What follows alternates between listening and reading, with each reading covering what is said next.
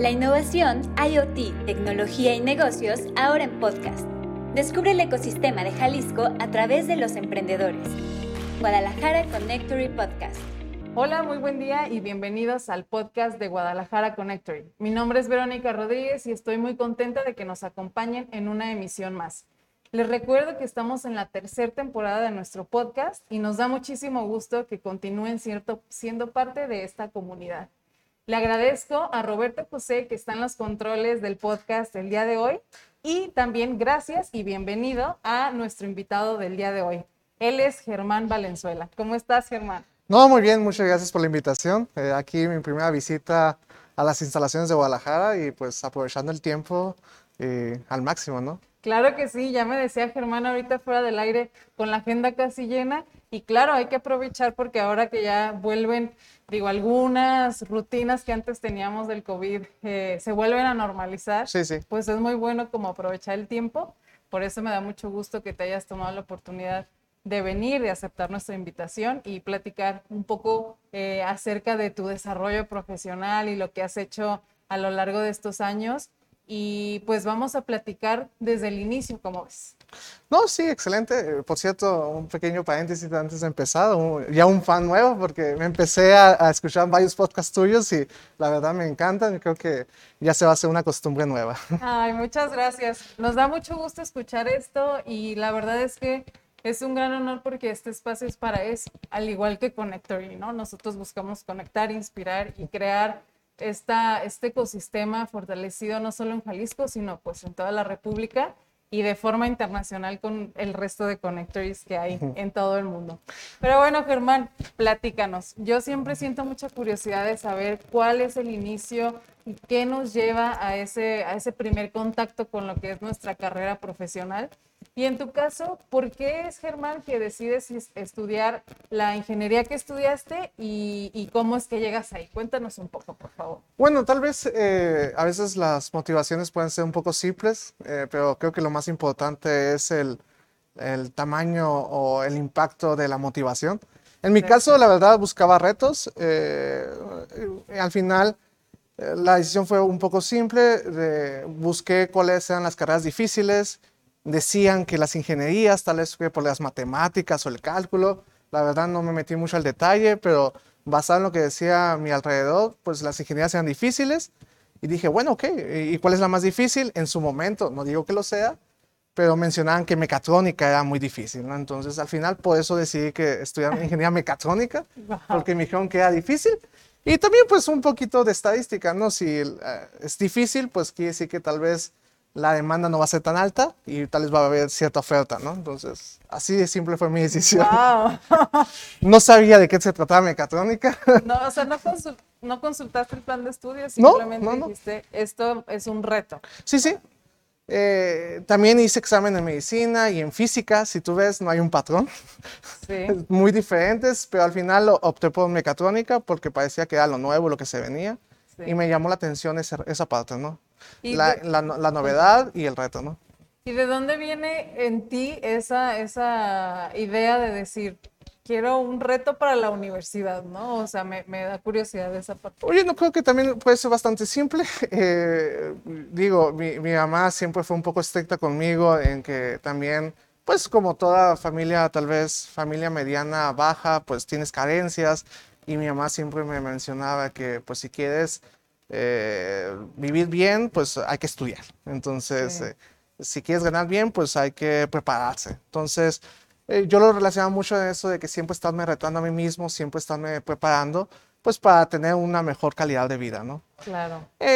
No quiero decir que el dinero por sí solo, ¿no? Obviamente hay muchos factores que determinan tu calidad de vida y pues yo lo correlacionaba con mi preparación, ¿no? Ok. Y después cuando estudié la carrera, eh, dije, bueno, ¿qué sigue, no? Parece que la carrera no es suficiente, al parecer tienes que estudiar maestría. Sí. Pero cuando llegas ya a la carrera, sea, este Germán, o sea, no sé, Germán de 18, 17 años, no sé, sin tener una, un previo conocimiento ni, ni, ni haber consultado como más a detalle, ¿cómo es para ti esta experiencia? Digo, no, entiendo que el único eh, precedente que tenías es que era difícil, ¿no? Era compleja.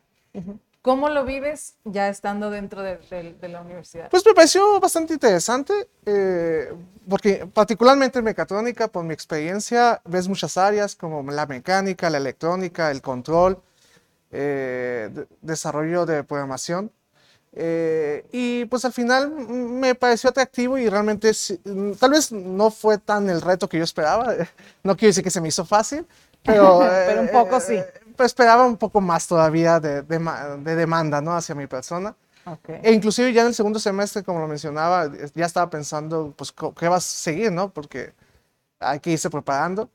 Y también eh, fue bastante un poco simple la, la decisión, pues, ¿dónde está la demanda o dónde está la oferta allá afuera? Pues en la industria, pues bueno, ¿en cuál Claro. industria? Automotriz, aeroespacial. Pues dije, pues automotriz tiene más opciones, hay, mm, eh, vi las estadísticas y había más plantas, más fábricas, más proveedores en la industria automotriz. Y al final dije, bueno, ¿y, y de qué nacionalidad? Y la japonesa predominaba sobre todo por unos planes que venían en el Bajío en, esos, en ese entonces. Y así fue como decidí estudiar ciencia automotriz en Japón. Entonces, Pero esto sucede cuando tú terminas ya la... la no, eh, universidad. fue en el segundo semestre de la carrera, empecé a plantear qué iba a hacer después de la carrera. Ajá. Y empecé, decidí estudiar la maestría en ingeniería o ciencia automotriz en Japón. Y empecé a estudiar japonés eh, Ok, o sea, desde tú- el principio. Tú te pre- previniste y Sí. dijiste, yo quiero después de la ingeniería estudiar una maestría. Correcto. Y ya tú visual, o sea, tú hiciste tu plan de, de- Sí, de sí. estudios, tal cual, Sí, sí. ¿no? Y empiezas a estudiar japonés. ¿Y qué, a qué reto te enfrentas? ¿O para ti fue sencillo? Porque yo he escuchado que el japonés es un idioma complejo, ¿no? ¿Cómo lo viviste tú? Eh, sí, de hecho, eh, tal vez fue otro tema que tuve que romper paradigmas porque yo siempre tal vez me puse un candado que decía, ah, el inglés no es para mí o los idiomas no son para mí. Pero me di cuenta en la universidad que, bueno, pues tienen que ser para mí porque si no, no creo que me vaya tan bien y es parte de mi preparación. Claro. Y le invertí a, a los idiomas, al inglés, al japonés y con base a- también a las áreas técnicas en mi carrera, ¿no? Sí, claro. Y, y tuve que cambiar mucho ese paradigma porque me persiguió mucho por varios años de que los idiomas no eran para mí y pues tuve que desbloquear ese candado que yo mismo me autoimpuse, ¿no? ¿De dónde, ¿De dónde venía esa creencia? Porque, ¿sabes? No es, no es la primera vez que yo escucho que una persona dice eso. De hecho, yo tengo una amiga que dice, no, no, el inglés no es para mí. Y aunque teniendo en cuenta que aprendiendo inglés o cualquier otro idioma, así como inminentemente tus opciones profesionales van a crecer, existe ese candado, como lo llamas tú. ¿De dónde crees que viene eso en ti? ¿Y cómo hiciste para de- desbloquear? Pues eh, es un poco difícil de, de- de describirlo. Tal vez no me he puesto mucho a analizarlo al respecto. No sé si tenga que ver que toda mi vida la estudié en escuela pública y tal vez el nivel de inglés no puede ser tan, tan alto a veces. O a veces ni existen. O a veces no existen, o, o- o tal vez tu maestro de inglés pues no te habla en inglés, entonces... Eso, eso sería un Digo- tema aparte. sí, sí, sin, sin mencionar detalles, ¿no? Este, y, y- y tal vez llegó un punto en el que pues no tenía un nivel que autosuficiente. eh, y pues ya, ¿cómo lo desbloqueé? Pues, pues tratarme yo mismo de decir que son ideas mías y pues si alguien más puede, ¿por qué yo no, no?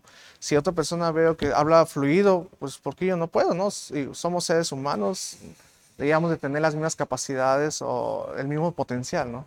Sí. Y, y yo eh, le invertí mucho a eso de yo mismo dejar de estarme autosaboteando, de estarme diciendo, no, no es para mí, no es para mí. Pues digo, pues sí puedo, si las demás personas pudieron, ¿por qué yo no? no? Sí, Cambiar más bien el, el mensaje que yo mismo me decía. claro, sí. Fíjate que eso que comentas es muy interesante porque le pasa a muchas personas, no solo en ese rubro, sino en cualquiera, ¿no?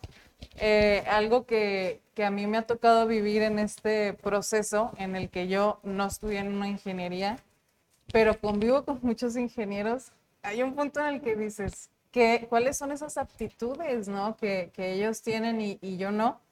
Entonces te das cuenta que también es un, un tema de desarrollar, ¿no? Como hábito. O sea, desarrollar también tú este, esas aptitudes que alguien lo tiene muy natural, en tu caso, ¿no? Como lo que dices de la ingeniería mecatrónica, que estoy segura que tal vez algunos compañeros tuyos digan, es lo peor que me ha pasado en la vida, o lo más difícil, el Sí, reto más grande. Y como en otras áreas eh, existen para todos cosas en las que somos más hábiles que, que otras, ¿no? Sí, sí, Pero- definitivamente. pero bueno, volviendo entonces al tema, entras a estudiar japonés, tú ya visualizas que te vas a ir a, esta, a esta maestría y sí, sí, salen los planes de esa forma, sí sucede así. Sí, eh, cabe destacar que después de varios intentos busqué muchas universidades. Eh, normalmente en la maestría, sobre todo en Japón, se enfoca mucho en la investigación y desarrollo. Me pedían eh, como un anteproyecto de investigación, lo mandaba a diferentes universidades dependiendo del programa. Me rechazaron como 15 veces en diferentes universidades. Eh, ¿Y me el por qué? Eh, me decían que tal vez el anteproyecto no era atractivo acorde a las líneas de investigación que ellos estaban manejando, ¿no? Eh, o, que no lo consideran suficientemente apto, ¿no? Y es normal, o sea, es parte... yo creo que en ese momento sí me frustraba un poco, tal vez porque vivimos una cultura donde tal vez el fracaso se ve tan estigmatizado. Claro. Y nos enseñan de que tienes que ser exitoso, exitoso, exitoso pero después aprendes que tal vez el éxito viene después de varios fracasos, después de varios aprendizajes. La cuestión no es fracasar, sino más bien si estás aprendiendo de ello, ¿no? Para evitar trompezarte con la misma piedra, ¿no? Sí, de acuerdo. Pero bueno, lo seguí intentando. Eso sí, eh, lo que me ha caracterizado es que son muy terco y, y tal vez a veces eh, el, el, rechazo de no, no lo pudiste hacer, todavía me motiva más para volver a intentar. Al final eh, me aceptan, de hecho me tenía que titular antes para que los papeles llegaran antes. Y también eh, fui el primer, eh, la primera generación de mecatrónica en la Universidad de Sonora, pero aparte para cumplir con todo tuve que titularme antes, entonces fui el primer egresado de, la, de, mecatrónica en la Universidad de Sonora. Todo con el fin de poder que el título llegara a tiempo para los trámites de la beca del CONACYT, para los trámites de la aceptación de la universidad. Y sí, y al final estuve seis meses en intervalo de que me, titulé y seis meses en espera para ya poder arrancar. Y en esos meses también tuve la oportunidad de que me titulé con mención honorífica también en la, en la carrera, eh, con una línea de investigación de visión artificial. Eh, y estuve dando seis meses eh, como cátedra en, en, robótica y en, instrumentación virtual en la Universidad de, Sonora. Sí. Y, y entonces, ¿Cuál es la universidad en Japón que sí te da la oportunidad ah. y, por qué ahí sí? ¿Qué ¿Cuál fue el feedback en este caso? Pues eh, yo creo que me ayudó bastante que conecté con un maestro tutor, eh, que inclusive eh, es mexicano. Ahí me ayudó bastante, tal vez, no sé si porque él se identificaba en mí, que también en su momento era un chico joven que quería lanzarse y tal vez, no sé si me tuvo lástima o algo, pero, pero me estuvo eh, dando mucho mentoring de qué, cuál era la expectativa y guiando. Entonces, al final, obviamente no dependía de él la aceptación, eh, era solamente un tutor que me ayudó a que mi protocolo de investigación fuera aceptado al final por el comité de la universidad, ¿no? Y ya con la beca del CONACYT fue con, así como pude fondear mis estudios en, la maestría. Y entonces tú llegas a otro país con otra cultura 180 grados diferente, ¿no? Porque digo, Estados Unidos es como lo que tenemos más a la mano siempre, ¿no? Y, y al final de cuentas una, una cultura oriental, ¿no? Sí, ¿Cómo es para ti así llegar y decir, voy a estar aquí un tiempo, voy, vengo a estudiar y aparte también como poner a prueba tu aprendizaje del idioma, ¿no? ¿Cómo vives esto? Bueno, primero que nada me di cuenta que no sabía tanto japonés como pensaba. Creo que eso te pasa cuando vas ya a un país nativo. Sí, claro. Eh, y sí, como lo mencionas, eh, pasa algo interesante. Eh, yo creo que no es lo mismo turistear o viajar que vivir, ¿no? Cuando llegas, pues todo es novedad. Entonces es bastante atractivo, estás emocionado, todo es nuevo, comida nueva, gente nueva, cultura nueva, idioma nuevo, todo es nuevo, ¿no? Entonces como que estás de alguna manera en la fase de éxtasis o en la fase de enamoramiento, como le quieras decir. Por supuesto. Pero cuando la novedad pasa a ser cotidiano, es ahí cuando empiezas a tener varios choquecitos culturales que tal vez eh, para ti cosas que antes eran muy normales, ya empiezan a, sentir como la carencia de, no tenerlo, ¿no? Como el simple contacto físico, por ejemplo, ellos no se saludan de beso, no, no te estrechan la mano, es la reverencia para eh, saludar, eh, siempre eh, mantener sus distancias. La cultura latina es muy cálida. Totalmente. la cultura asiática y sobre todo los japoneses no es tan cálida, por así decirlo, es un poco más fría y distante Eh, y sí, para mí fue bastante difícil eh, el primer año. Eh, de hecho, tuve que venir a, a, México para restablecer mis prioridades y realmente esto es lo que quería. Conocí muchos latinos que se regresaban a sus países porque sí era muy fuerte el choque cultural. Inclusive antes, cosas que para ti eran muy normales, las empiezas a extrañar, como el poder abrazar a alguien, o sea... Claro, eh, algo tan básico sí. que lo vemos. Digo, ahorita con la ¿Sí? pandemia nos hemos acostumbrado Sí, un poco, sí, ya, ¿no? ya, te acostumbras, ¿no? Es, sí. Y como que existe una razón bastante fuerte del no hacerlo, ¿no? Claro, sí, por supuesto. Pero claro, tienes razón, o sea, ¿cómo es que creces con, con algo que, como tú bien lo dices, que era algo básico, natural, y entonces de repente en otro lado no lo, no lo encuentras, y sobre todo en un lugar donde estás solo. Sí, donde sí. tal vez ese contacto físico podría ser... O inclusive, por ejemplo, lindo. en la pandemia, pues tal vez no haces contacto físico con gente fuera de tu entorno familiar, pero en tu familia pues sí hay ese contacto físico, ¿no? Sí, Pero en este caso nada, o sea, Sí. ni adentro ni afuera de tu hogar. sí. Y tú, o sea, dijiste, a ver, voy a hacer una, una pausa para así unos cuantos abrazos ya en México, ¿no? Sí, sí, sí. Y, y- pero, pero de todas formas tenías firme que, que ibas a regresar o en algún punto llegaste a dudar de No, terminar? pasó también porque, un ejemplo, eh, yo decidí irme a estudiar y recordando cuál era mi, mi meta principal en su momento, que fue mi, tal vez la mo- motivación primaria, que era pues, pues tener ya una vida, empezar a ganar dinero, hacerte tus cosas. Yo sigo estudiando y a veces pues estudiando porque pues Sí. con lo poco que te alcanza, a veces se- se me acaba el dinero y tenía que comprar un bote de avena para comer, cenar, desayunar avena porque pues tenía que alcanzar a que depositaran la beca. eh, y Sí. pero veía en Facebook que ya colegas trabajando, eh, no sé, comprándose su primer carro o algo por el Claro. estilo y te empiezas a cuestionar, oye, ¿es- ¿habré tomado la decisión correcta? Pues no Sí. estoy ni contento aquí, tal vez. eh, sí, sí pasó por mi mente decir, oye, tengo que definir qué es realmente lo que quiero, ¿no? Y tal vez por el tema de que tal vez la motivación era muy simple, el reto, ¿no? Pero el reto es suficiente para llenar el vacío, ¿no? Eso es lo que yo me eh, preguntaba, ¿no? Sí, pero a la par ya, o sea, ¿cómo era? Porque algo también cuando salimos de nuestra zona de confort, algo tiene que sustentar ese, lo digo entre comillas, sacrificio, ¿no? Sí, sí. ¿Cómo era para ti el proceso dentro de la escuela como tal? ¿Te gustaba, te apasionaba? ¿Qué cosas veías? Y aparte estamos hablando del primer mundo, ¿no? Ujú. ¿Cómo fue para ti ya en cuestión académica como tal? Pues fue también un poco difícil eh, debido a que tal vez entre... Ahorita lo, lo agradezco, en su momento tal vez no tanto. Estaba en un entorno muy tradicional, donde tal vez la aceptación a los extranjeros no era tan óptima, por así decirlo. ¿En qué ciudad estabas? Estaba en Fukuoka, en la zona sur, pegado a Corea del Sur. De hecho, es el- el- el- la ciudad más importante económicamente hablando en Japón, en la parte del sur. Entonces, eh, la ventaja era que eh, estaba muy desarrollada la ciudad y no era tan, tan habitada como otras ciudades como Osaka o Tokio. Sí, por Entonces, la calidad de vida era, era muy buena. De hecho, está en el ranking, en el top 10 de las mejores ciudades de, para vivir en el mundo. Entonces, de hecho, yo extraño vivir ahí. Este, es otra, otra historia por qué decidí regresar. Pero para vivir, la calidad de vida es excelente, ¿no? Sí. ¿Cuál- qué, qué cosas eran las padres de estar allá? Para que también digo, no Mm. Sí, sí, sí. piensen que, que No, y- todo era sufrir, ¿no? Sí, no, no, y tal vez viene la segunda parte, ¿no? Pero respondiendo a tu pregunta, eh, pues yo creo que la seguridad, un ejemplo, eh, me tocó una vez que estábamos en el centro de la ciudad y se me fue el último tren. Y bueno, pues me toca caminar. y Sí. caminar, eh, creo que fueron como cuatro horas de caminar a- a- hasta mi departamento Wow, no. en la noche a las 4 de la mañana y yo tenía un tic de que volteaba hacia atrás para ver Sí. si, oye, estoy solo, no me Pues está claro. persiguiendo alguien, pero nunca pasó nada.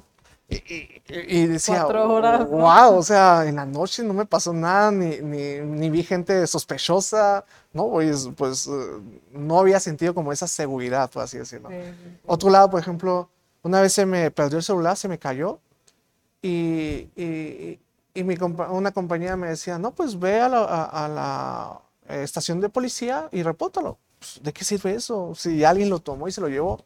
No, eh, ve y repórtalo. Ok, lo reporté y al final a la semana me llaman de que encontró mi celular, que porque una japonesa lo encontró en la calle y lo reportó a la estación porque pues se ha extraviado y no era de él, de ella. Y yo me quedé con, yo, ¿cómo pasó eso? Eso no puede Ya- ya pasar había aquí. comprado otro. No, eso no es posible aquí, ¿no? Entonces creo que esa parte de, de- del honor, de ser honrado, de respetuoso, eh, Claro. la seguridad, pues se aprecia bastante, ¿no? Claro. Oye, pero me decías hace un momento antes de, de- de hablar de esto que estabas en un ambiente muy tradicional en la escuela y que notabas que la aceptación a los extranjeros no era, no era tan abierta, ¿no?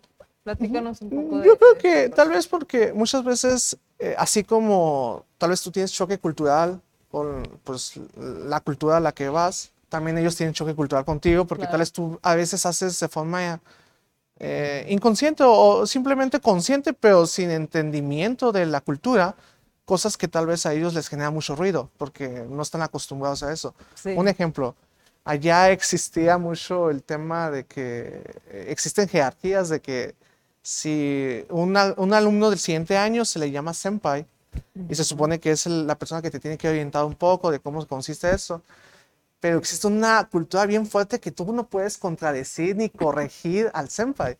Y una vez yo le corrige, le corrige, ah, ¿sabes que esta palabra está mal escrita? Porque la puse en inglés, eh, eh, se, se escribe de esta manera. Y se enojó, se enfureció cómo era posible que me atrevía a corregirlo si yo era el kohai, Guau. cómo es posible que me atreviera. Entonces, oye, espérate, espérate, yo no quería ayudar, pero si, si, si quieres no te ayudo, ¿no?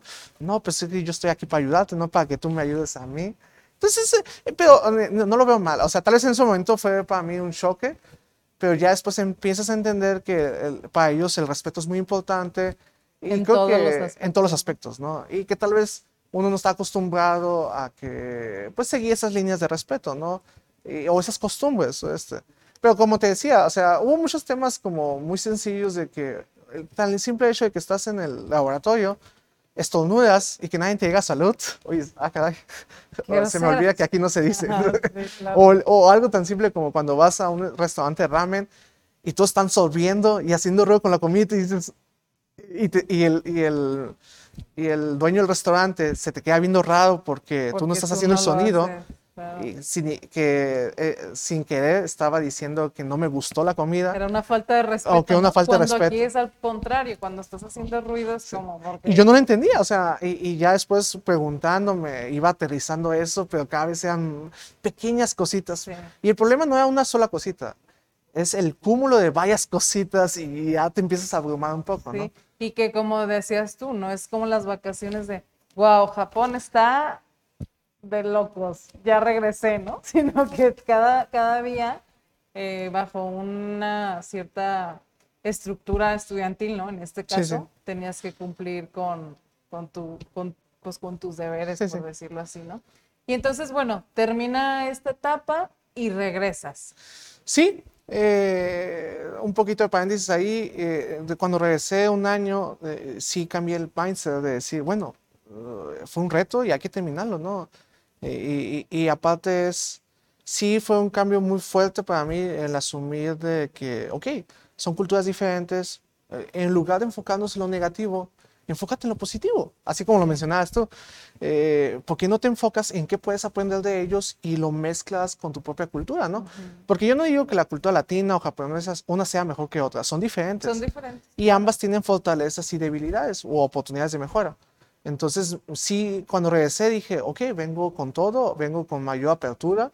Que es cuando haces este paréntesis. exacto. ¿Cuánto dura este? Estuve un mes en México eh, Ok. en, en verano y regresé y con todo. Y, y- y batallé el primer año como para dominar el idioma, pero cuando volví con esa aceptación, en tres meses ya estaba hablando mucho más fluido japonés, ya tomaba clases en japonés, hacía presentaciones seminarios en japonés. eh, y también yo ya empezaba como a adquirir nuevas cualidades que no tenía antes, por ejemplo, la disciplina, la puntualidad, tener hábitos eh, estructurados, eh, el respeto eh, a las personas. de- o sea, no, no, es- no digo que sea irrespetuoso antes, pero como que muchas veces, a veces tenemos ciertas tendencias el latino de que, sobre todo cuando pecas de, de que eres talentoso, pues piensas que te puedes comer el mundo a mordidas y a veces como que pierdes la humildad, ¿no? Sí. Entonces allá traté de ser, eh, eh, pues enfocarme al desarrollo eh, de uno mismo. Claro. Y, y me fue bastante bien, o sea, y creo que sí me cambió bastante. Y vino otro punto que ya no me sentía ni de aquí ni de allá, porque ya era una mezcla de ambas cosas y cuando venía a México, por ejemplo, tan simple hecho que mis papás decían, voy a pasar por ti a las 12 y llegan hasta la 1. Oye, pero estoy desde las 12. Claro, claro, la puntualidad. O- un ejemplo, por ejemplo, en la, hablando de la puntualidad, cuando estaba allá, eh, existía, eh, tuve un- un- un- también una- un desliz de que existe una tradición de que cuando tú tomas el campai, que es como la primera, el brindis, ya sea alcohol o bebida sin alcohol, eh, es tradición de que todos se tienen que reunir para tomar el campai. Entonces, eh, pues a mí se- eso fue durante el primer año. Se me, se me hizo tarde la reunión de- de- del laboratorio. Eh, ponle que a las 7 y yo ya, se me fue el tren y yo estaba en el 7.10 en el camino al tren. Y me llaman, oye, ¿dónde estás? No, pues voy en camino. Te estamos esperando. Ah, sí, no se preocupen, empiecen. Y cuando llego, todos están con su bebida en la mano, esperándome para que puedan empezar la celebración o el motivo del evento. O sea, no empezaron. No pensaron sin mí. Yo, ay, oye, es- Y es- bien tranquila en el laboratorio. y ya me explicaron, no, es que tienes que avisar si vas a venir tarde, con, vengo un minuto, dos minutos de retraso. Y, el, y la puntualidad es el respeto al tiempo de los demás. Yo nunca lo había visto de esa manera. es- le estaba faltando el respeto al tiempo de los demás con mi impuntualidad, ¿no? Wow. Y yo, yo no lo veía de esa manera antes de irme a Japón, ¿no? Y así es un ejemplo de tantas cosas que aprendí con ese tipo de experiencias, ¿no? Sí, totalmente. Entonces llegas acá Sí. y dices, ¿ahora qué? Sí, mi esposa, eh, yo tenía oportunidades, eh, salió eh, dos oportunidades. Una, me ofrecieron la beca de la embajada, eh, bueno, la beca del gobierno japonés para estudiar el doctorado. eh, y la otra, estábamos en proceso de tal vez aplicar de Research Student para el Centro de Investigación de Nissan en Kanagawa. Eh, mi esposa, ya sabes, mm, no estaba acostumbrada, ella es, es hermosillo, no, no, eh, le dio un poco de miedo, pánico irse a Japón y Claro. "¿Sabes? es que no, no me gustaría ir a Japón. Bueno, está bien, yo me regreso. Y ya dejé todo y terminé la maestría y me regresé. Y, y fue otro punto bastante fuerte porque eh, aplicaba muchas vacantes, pero me decían que estaba sobrecalificado. O sea, es que tienes una maestría en el extranjero, hablas tres idiomas, pero no tienes experiencia. Y Pues por eso estoy aquí. sí, el dilema de todos, ¿no? Pues difícil. para ocupar experiencia, ocupar una oportunidad, eh, fue bueno. Y, y ahí fue el tu reto, porque yo venía de un esquema de, de estudiar eh, ingeniería, más bien ciencias, eh, en- con enfoque más a RD, Research and Development. eh, pero no había trabajos y me ofrecían trabajos, pero de intérprete. Ah, te quiero contratar para que seas intérprete japonés-español. Y yo decía, bueno, no estudié, Tengo- ni- hay más no- aquí, no, estudié una maestría en ciencias para ser intérprete. Sí, sin, obviamente, eh, si- sin ofender a los intérpretes, Pero es un, es trabajo muy difícil, pero no era lo que yo estaba buscando. Claro. Y aún así, eh, inclusive eh, estuve en procesos con empresas grandes como Toyota, Honda, Mazda, por- porque están interesados en mi idioma, pero yo quería algo más de ingeniería. Entonces al final me dan la oportunidad en una empresa automotriz que me dijeron, fueron bien directos, nos interesa solamente tu idioma, pero si quieres hacer algo más, pues eh, está un reto de calidad, de, está una planta nueva, ocupamos la certificación de ISO TS, que es la certificación del sistema de gestión de calidad. Tú no sabes nada de calidad, pero si quieres aprender, ahí está. Dije, pues bueno, de eso a nada. Sí, claro. y tomé el reto. Este, estuve ahí como en, ese proceso. Después eh, eh, me convierto en jefe de calidad eh, muy rápido. Tal vez el idioma me ayudó bastante para entender la, la cultura japonesa en México. Y yo estaba como en la parte en medio entre la cultura mexicana y la cultura japonesa. Y a veces como que lo mismo que yo había experimentado en Japón, lo están experimentando Por ellos. supuesto. Y yo a veces como el link entre entender, pues, tal vez esos malentendidos, ¿no? Y eso me ayudó mucho para crecer rápido. En un año ya era un jefe de calidad y aprendí mucho de calidad. O sea, fue un nuevo reto. Aprendí, eh, estudié bastante en sistemas de gestión de calidad, eh, Six Sigma, procesos de, de- de- procesos de calidad, también estandarización de calidad, etcétera, ¿no? Y resulta que me llaman en Bosch eh, para hacer, eh, para un programa de desarrollo que se llamaba en ese entonces JMP, Junior Manager Program. Sí. para ¿Y cómo hacer llegan a de ti? Me llaman. Este, y, y, y es irónico porque yo apliqué al programa cuando estaba en Japón, pa- en, en Japón, a ese programa mismo. Y yo ya Ah, conocía ese ok. programa. En su momento me rechazaron Bosch. Y dije, ah, ok, está bien. Y cuando me llaman, no me dicen que es de Bosch, pero me dicen, ah, tenemos un programa que se consiste en esto, en rotaciones, asignaciones, para tener una posición final, etcétera. ¿Me estás hablando de Bosch? Y me dice el reclutador, ¿cómo sabes? Ah, Yo es que- ese programa lo conozco. este programa lo conozco y como que les llamó la atención desde el principio que estaba informado, ¿no?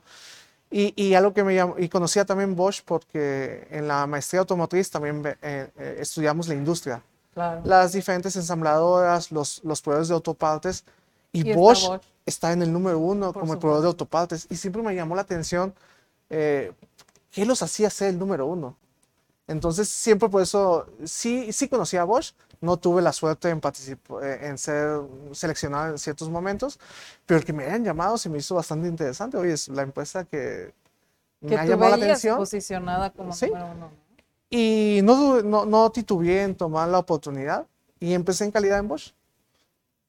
El objetivo de que mi posición final era enfocarme a ser problem solving expert y, y me enfocaba mucho en toda la metodología de problem solving. Entonces, eh, que el 8D, Shining, etcétera, ¿no?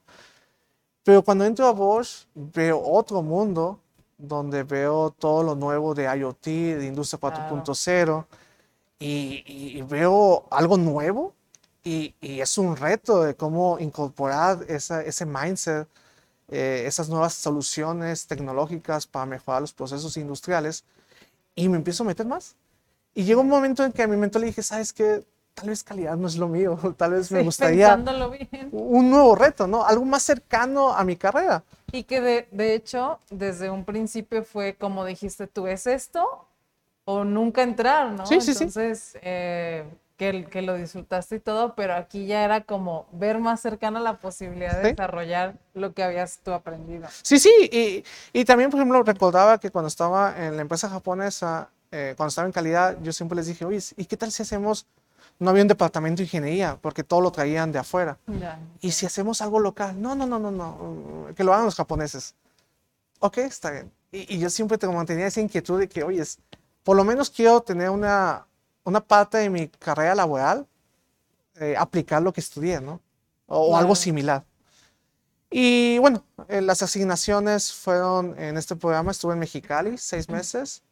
Eh, me dio la oportunidad de aplicar ciertas eh, herramientas de industria 4.0 enfocada a calidad.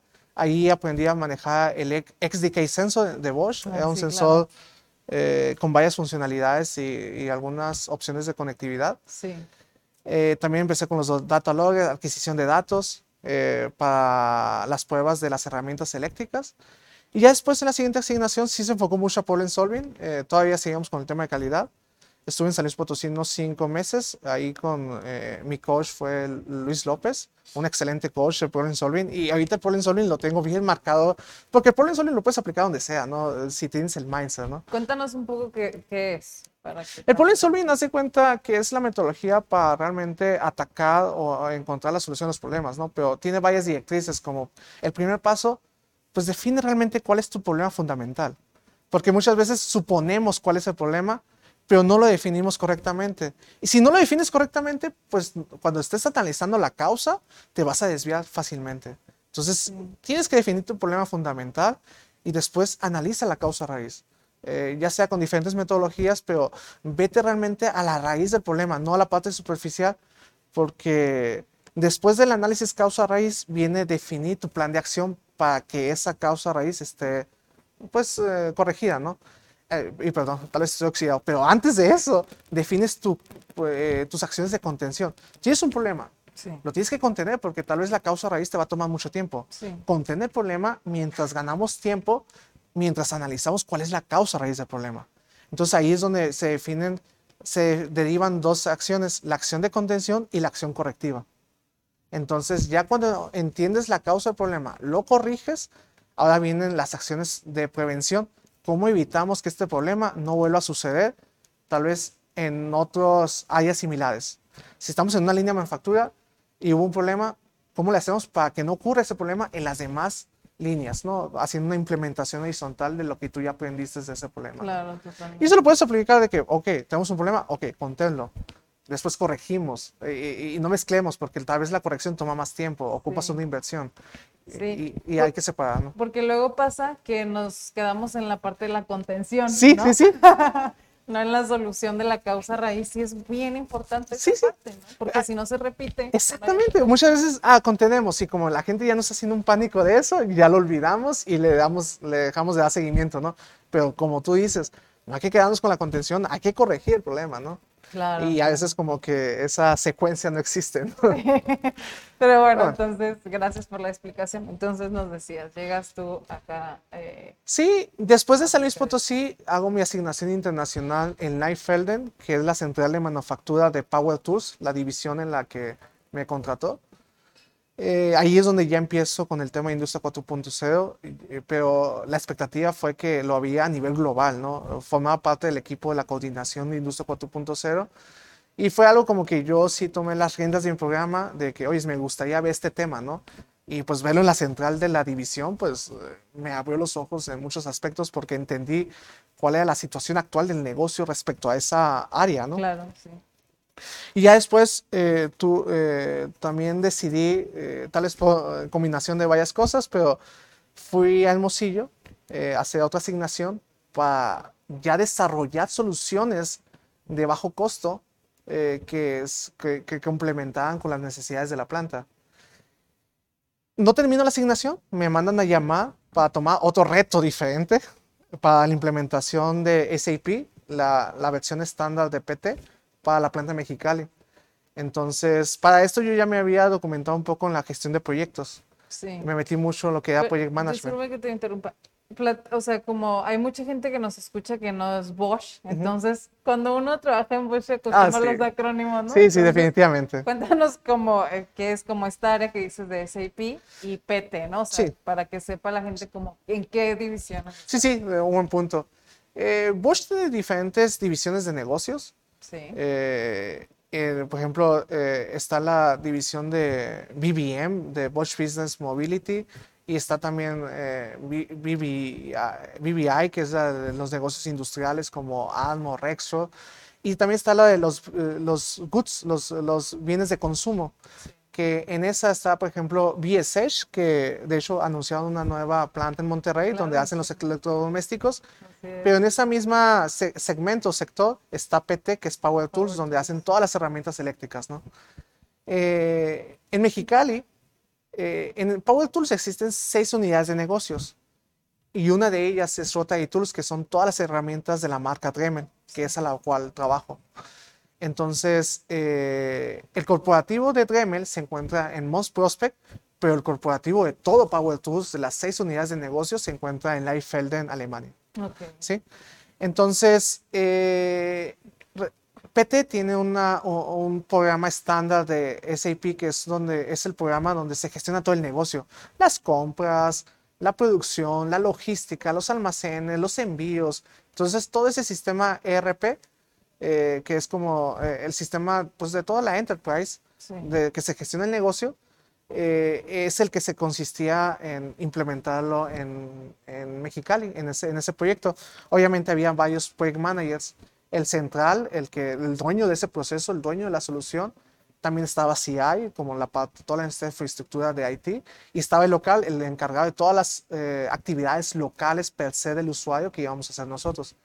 Y ahí yo tenía que coordinar el equipo cross-functional de, toda la, de todos los miembros de la planta en sí, los que iban a participar dentro de ese proyecto. Sí. Porque era, pues, pues, cambiar todo el sistema, entonces Claro. todos los módulos. Entonces era, eh, primero que nada, me sirvió para aterrizar más mis habilidades de gestión de proyectos, porque sí las había implementado, porque el programa desde inicio te impulsa a que sepas gestionar proyectos, porque en cada asignación tienes que hacer un proyecto diferente Sí. Pero la magnitud de esos proyectitos al proyectote este, eh, pues era inmensa, ¿no?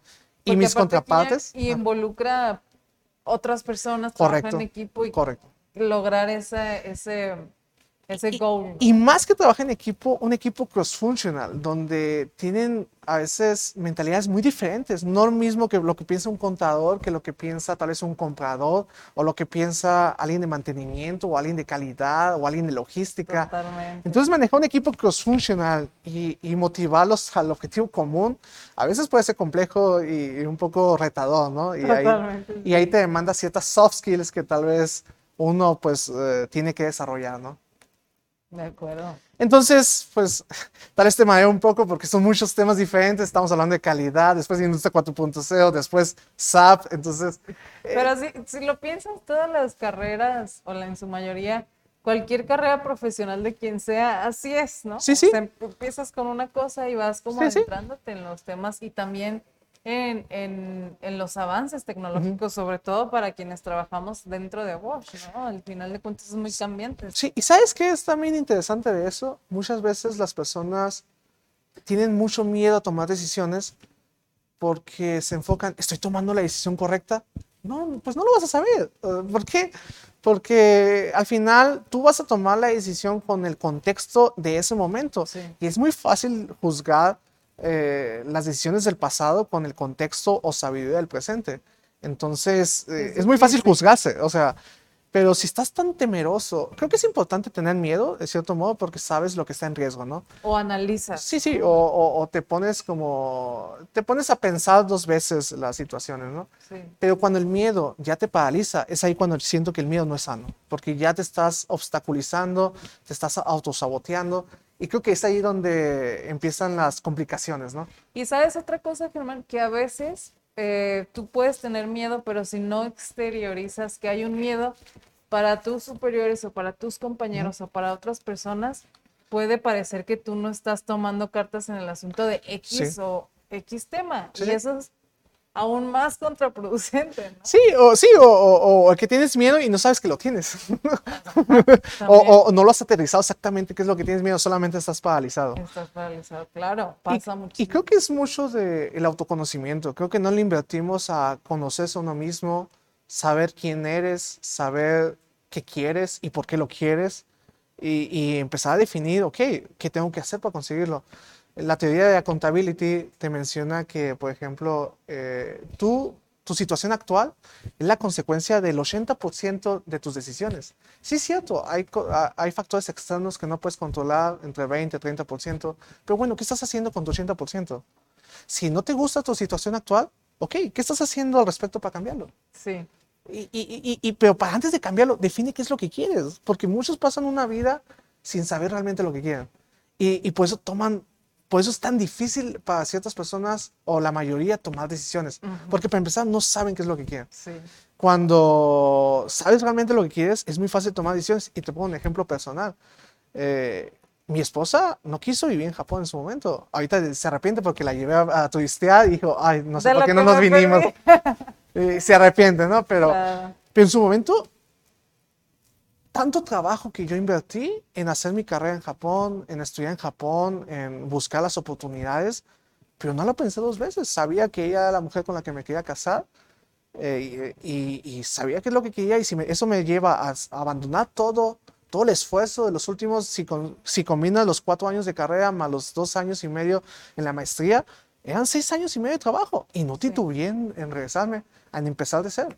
Sí, porque también es que lo que acabas de decir es sumamente importante, porque a final de cuentas en cualquier área tienes que tener bases sólidas, ¿no? Sí. Y tú, y tú puedes entonces a partir de eso saber que esas bases que son muy sólidas te pueden encaminar de cualquier forma al objetivo que tú Sí. tienes, ¿no? Porque como bien dices, tú no podías, en este caso de tu esposa, tú no podías allá hacerle un inception, ¿no? De que sí, anímate a vivir en otro país y enfréntate a lo que seguramente tú le llegaste a compartir, ¿no? Entonces, eh, sí tienes mucha razón y, y que otra cosa también importante es que eh, esto no es algo nada más de las personas jóvenes como en la carrera o en qué trabajar, sino hay gente que puede estar ya grande y de todas formas Sí, vive el día a día. como sí, sí, sí. sí. ¿no? Eh, un pequeño paréntesis. Hay lecciones aprendidas de todo. Un ejemplo, si quieren llevar a tu esposa o a tu esposo a vivir a otro país, mejor primero Llévatelo llévala a de vacaciones Y después pregúntale, ¿no? Y ya sabes, errores de novato, ¿no? Este, Ya, ya, ya tienes ahí ya una, Sí, una sí, experiencia.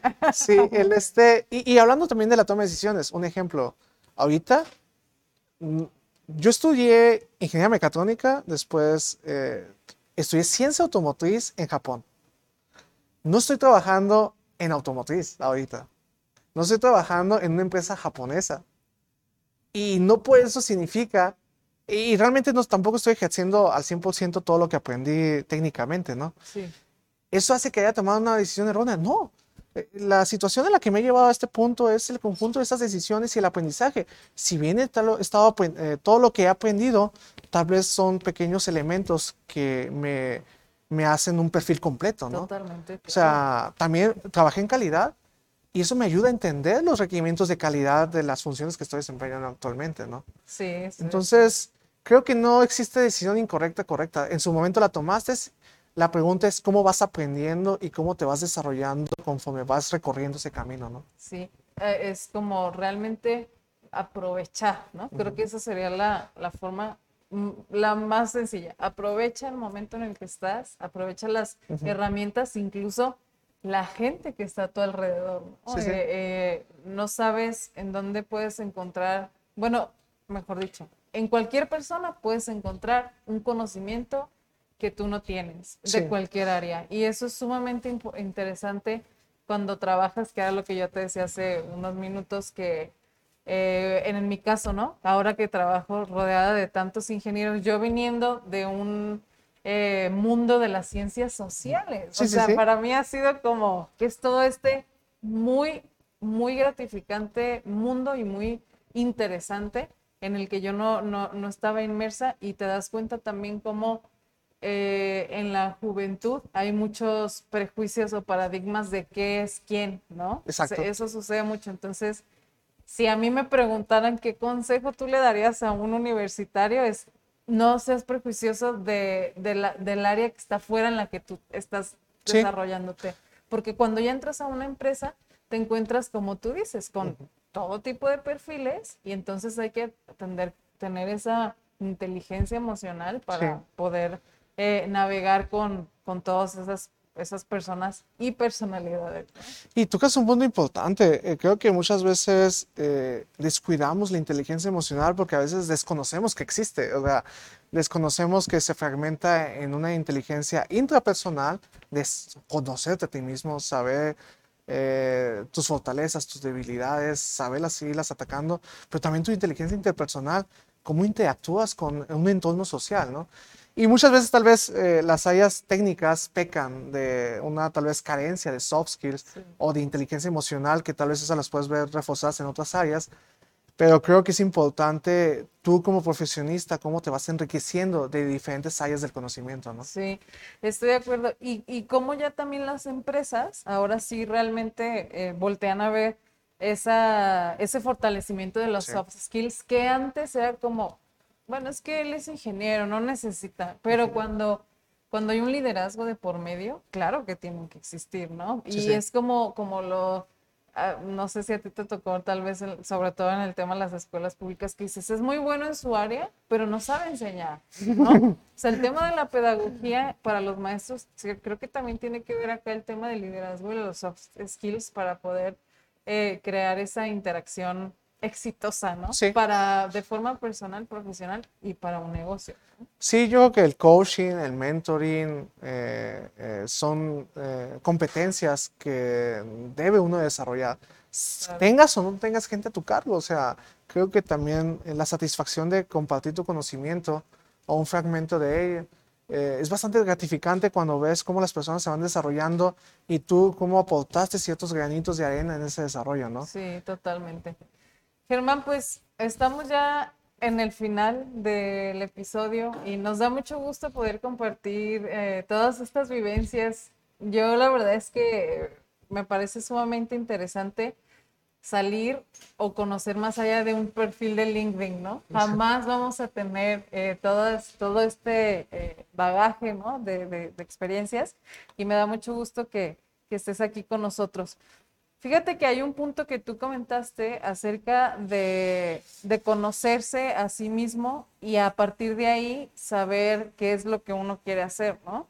Entonces, yo te preguntaría a ti, para todos esos estudiantes que están ya en una ingeniería o apenas van a, decidir qué estudiar o apenas van a decidir en qué trabajar, ¿qué consejo les darías a ellos o cuál sería, cuál fue tu mejor técnica para tú saber qué es lo que querías y hacia dónde te querías dirigir?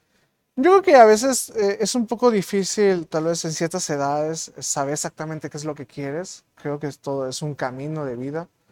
Eh, yo creo que más bien mi consejo sería, pues no tengan miedo. Eh, tomen la decisión que, con la que se sientan más cómodos traten de conocerse primero antes de definir qué es lo que quieren. Eh, y ya después que se conozcan y más o menos tengan un, rumbo el que, el que quieran eh, recorrer, pues que lo recorran con, con valor y, y que no, no, le tengan miedo al fracaso. El fracaso es parte de la vida. El punto es saber aprender de eso. Sí, muy buen, muy buen consejo y, y es muy cierto. Eh, a veces uno cuando está más chico no sabes ni, ni qué, ¿no? Pero definitivamente el autoconocimiento nos clarificará muchas cosas. Definitivamente. Bueno, pues muchísimas gracias, Germán. Gracias por estar aquí. Eh, les recordamos que nos pueden encontrar en redes sociales como GDL Connectory y estamos también en nuestro website www.guadalajaraconnectory.com escuchen este episodio a través de Spotify y todas eh, las plataformas de streaming. Compártanlo si creen que hay alguien a quien le pueda servir esta información. Y bueno, les recuerdo que también estamos en la tercera temporada ya de este podcast. Y antes de despedirnos, quiero agradecer a Roberto José, que está aquí en los controles. Eh, mi nombre es Verónica Rodríguez y hasta la próxima. Muchas gracias. No, gracias a ti. Nos vemos.